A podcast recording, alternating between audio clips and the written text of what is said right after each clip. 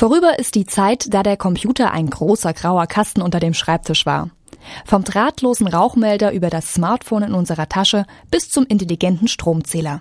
Immer mehr kleine und kleinste Rechner umgeben uns im Alltag. Sie machen uns das Leben einfacher und helfen uns Geld zu sparen. Sie zeichnen aber gleichzeitig auch immer mehr Daten über unser Privatleben auf. Wenn wir nicht aufpassen, was mit diesen Daten geschieht, kann von Privatsphäre bald nicht mehr die Rede sein. Kann man die Vorteile der zunehmend intelligent werdenden Umwelt mit der Sicherheit des Datenschutzes vereinbaren? Diese Frage beantwortete Professor Martina Zitterbart, Leiterin des Instituts für Telematik, am vergangenen Mittwoch im Karlsruher Rathaus. Mein Kollege Stefan Fuchs hat vor ihrem Vortrag mit ihr gesprochen. Frau Professor Zitterbart, Sensoren umgeben uns überall. Wir selbst tragen sie zum Teil in der Tasche, zum Beispiel für GPS-Daten. Diese Sensoren-Netzwerke nehmen zu, auch deswegen, weil Sensoren ja inzwischen relativ preiswert und auch massenhaft hergestellt werden können. Das hat eine sehr positive Seite. Ich kann mir eine Zukunft vorstellen, in der ich morgens aufwache und mein Sensorsystem meldet mir, es hat draußen geschneit. Das heißt, ich werde also wahrscheinlich verspätet an meinem Arbeitsplatz sein und die Termine sind automatisch schon nach hinten verschoben. Das kann aber unter Umständen auch meine Privatsphäre sehr stark beeinträchtigen. Wie sehen Sie denn diese Abwägung zwischen positiv, Bequemlichkeit, andererseits Sicherheit, Privatsphäre? Zuerst mal würde ich ja hoffen, dass sie ihr Sensorsystem dann einfach früher geweckt hat, damit sie den Schnee wegschippen können und trotzdem rechtzeitig zur Arbeit kommen. Diese Sensoren bieten uns grandiose neue Möglichkeiten.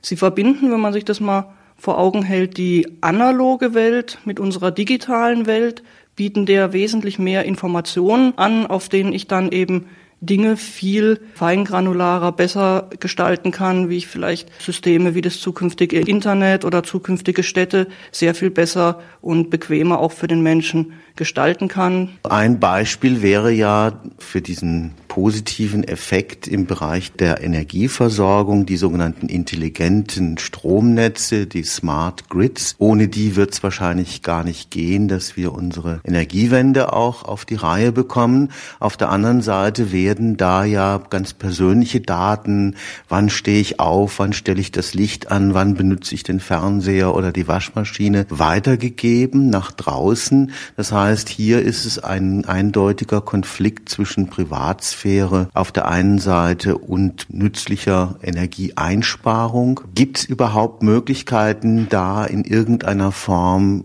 dagegen zu wirken? Die Frage ist, in welcher Form ich dagegen wirken möchte. Die Energieeinsparungen hätte ich natürlich gerne und eine wesentlich bessere Integration erneuerbarer Energien, beispielsweise in so ein Stromnetz, das wären richtige Fortschritte, die man da erzielen könnte. Und dann muss ich mich eben darum bemühen, das Gesamtsystem so zu gestalten, dass eben dann keiner in der Lage ist, meine Privatsphäre im kleinen Detail nachzuvollziehen. Also dass er nicht weiß, welches Fernsehprogramm ich geschaut habe oder so.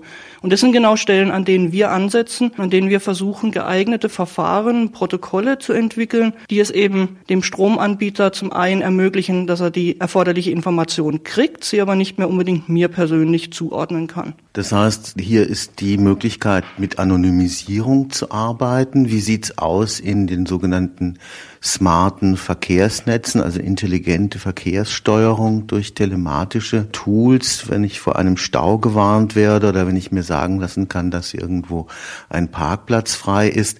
Wie kann ich verhindern, dass gleichzeitig diese Lokalisierungsdaten, die da ja mit verbunden sind, wo befinde ich mich gerade, wo fahre ich hin, dass die nicht in unbefugte Hände geraten? Ja, auch das ist wieder eine Frage, wie ich jetzt diesen Datenaustausch zwischen den Teilnehmern gestalte. Also mein Lieblingsbeispiel ist immer, ich fahre jetzt in Karlsruhe los, ich weiß, ich muss irgendwann durch den Gotthard fahren und ich würde gerne am besten, wenn ich losfahre, sozusagen meinen Zeitintervall im Gotthard buchen und eben nicht eine Stunde oder zwei vorne dran im Stau stehen. Und dann ist die berechtigte Frage, ja, wenn ich das machen will, dann muss ich ja bekannt geben, wo ich hinfahren will, wie meine Route ist. Unsere Idee ist wieder, wir machen das nicht auf einer globalen Basis in einem zentralen Datenspeicher, der alles zusammensammelt, sondern wir tauschen diese Informationen zwischen den Fahrzeugen aus und wir gestalten den Informationsaustausch so, dass eben die Lokalität und meine Identität nicht miteinander verknüpft werden können. Und dazu bedienen wir uns bekannter kryptografischer Verfahren, die wir eben versuchen geeignet einzusetzen. Und das ist prinzipiell möglich? Gibt es da schon so eine Art äh, Möglichkeitsstudie? Das sind eigentlich relativ aktuelle Arbeiten, die im Moment laufen bei uns. Wir haben ein erstes Konzept. Der Doktorand, der Herr Florian, ist gerade dabei, das im Detail auch zu evaluieren. Es scheint aber möglich zu sein. Und die Frage ist dann, wie kann man sowas in ein Gesamtsystem integrieren, weil man muss dazu auch ein bisschen Infrastruktur, also technische Infrastruktur ausbringen. Aber uns geht es erstmal darum zu erforschen, ob es überhaupt Möglichkeiten gibt und wie sicher die dann sind. Und wenn die entsprechend attraktiv sind, dann werden die sich schon in die Praxis umsetzen. Stichwort Praxis. Es gibt ja da auch immer einen Konflikt zwischen Bequemlichkeit und Sicherheit oder Schutz der Privatsphäre. Der User ist nicht gerade bereit, jetzt erstmal noch ein Informatikstudium zu absolvieren, bevor er sowas einsetzt. Das heißt, das kann man dann so mit Schnittstellen verbinden, dass das problemlos benutzbar ist. Das wäre mal der Wunsch für die Zukunft, dass wir das haben.